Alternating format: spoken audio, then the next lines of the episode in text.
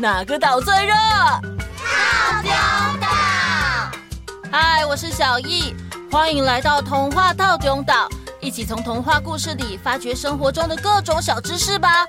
我们都在套丁岛更新哦。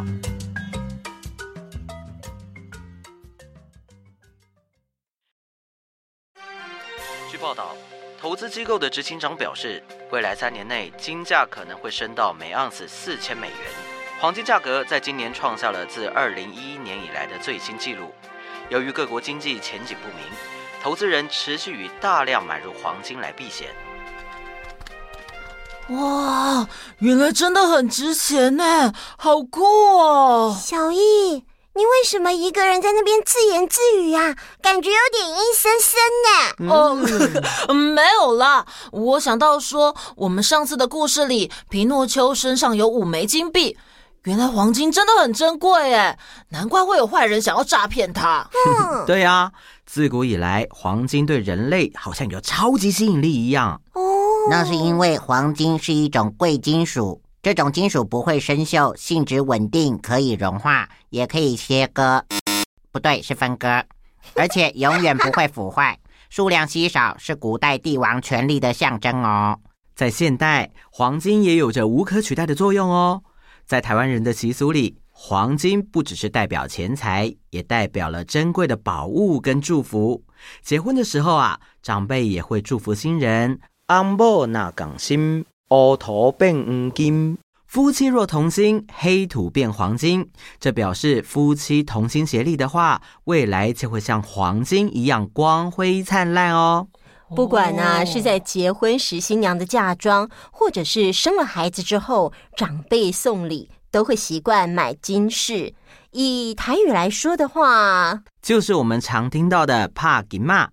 我们常听到长辈说“怕几条金项链，定做一条金项链”，或“怕几卡金秋季，定做一枚金戒指”之类的，都是对结婚的新人还有新生儿最高的祝福哦。哇！我觉得台语也很酷哎！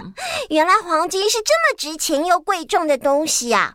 看来我要对它刮目相看了。我发现最近某某对于成语的使用真的是突飞猛进了耶！嗯，厉害喽！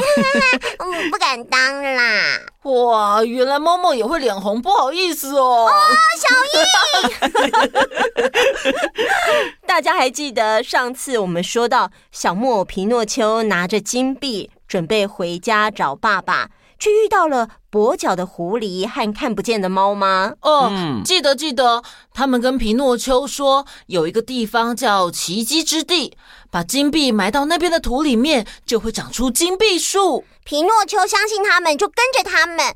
但是在旅馆睡到半夜，狐狸和猫就偷偷先走了，剩下皮诺丘一个人摸黑出发。嗯，没错。皮诺丘虽然害怕，但还是再度启程，朝着能让他变成大富翁的所在——奇迹之地前进。走着走着，皮诺丘发现路旁的树干上有一只会发出微弱光芒的小虫。皮诺丘问：“啊，你是谁？”微弱的光回答说：“我是会说话的蟋蟀鬼。”原来啊，这只蟋蟀是蓝老仙女派给皮诺丘的守护神。每到皮诺丘不知道该怎么办的时候，她就会给皮诺丘良心的建议。只是在之前，蟋蟀出了一个意外，就过世了，变成了蟋蟀鬼。但是啊，他非常的尽忠职守，只要皮诺丘有需要，他就会出现。你想要做什么？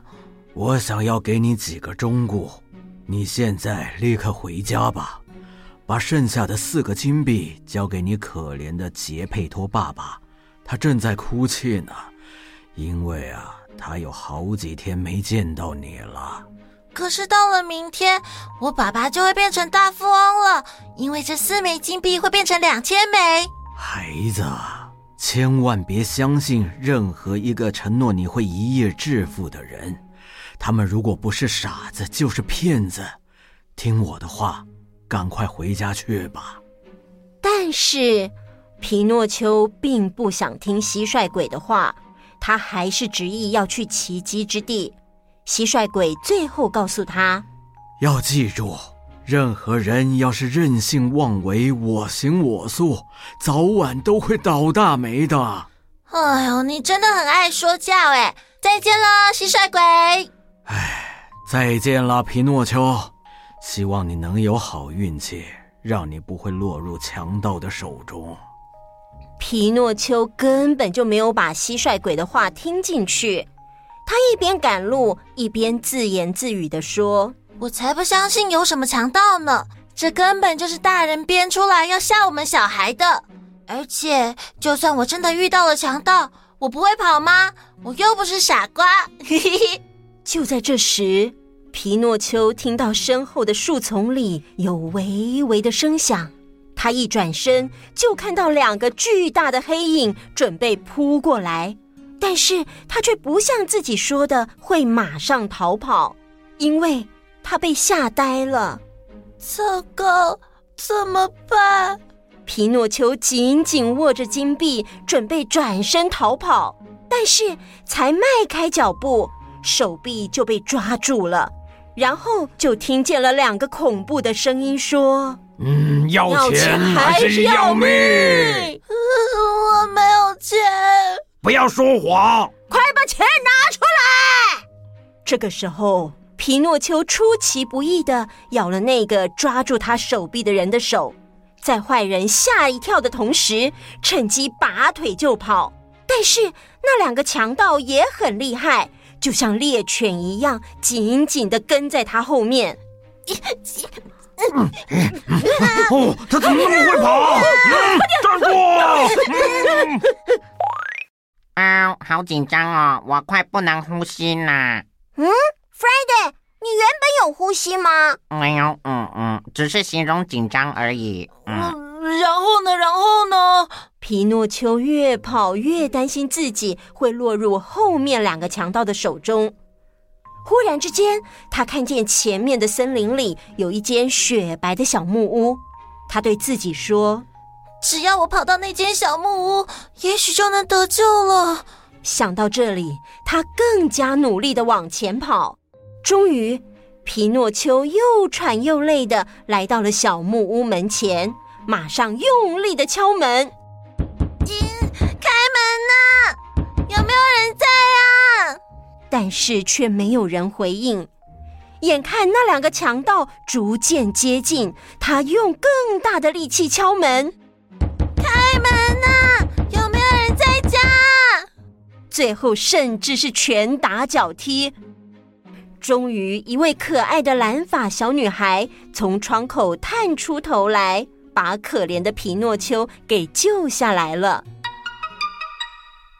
啊，还好还好！啊这位小女孩的头发是蓝色的，难道她就是蓝蓝蓝老仙女？她不是老仙女吗？怎么会变小女孩？啊，我知道了，因为她是仙女，可以变变变，哦，所以她又变回蓝老仙女的样子。温暖的给又累又渴的皮诺丘一杯热牛奶。然后问皮诺丘是怎么会被强盗追的呢？于是皮诺丘把事情全都告诉蓝老仙女。接着，蓝老仙女问皮诺丘：“哦，那金币呢？我弄丢了。”他说谎了，其实金币就在他的口袋里。这谎话一出口，皮诺丘本来就很长的鼻子就长长了两寸。哦，你在哪里弄丢的？在附近的树林里。说完第二个谎话，皮诺丘的鼻子又长长了好几寸。嗯，如果你的钱掉在附近的树林里，我们可以去找找，一定可以找到的。啊，我想起来了，我的金币没掉。不过刚才喝牛奶的时候不小心吞到肚子里了。说完第三个谎话，皮诺丘的鼻子变得更长了，长到头都没办法转动。蓝老仙女看了，在旁边一直笑。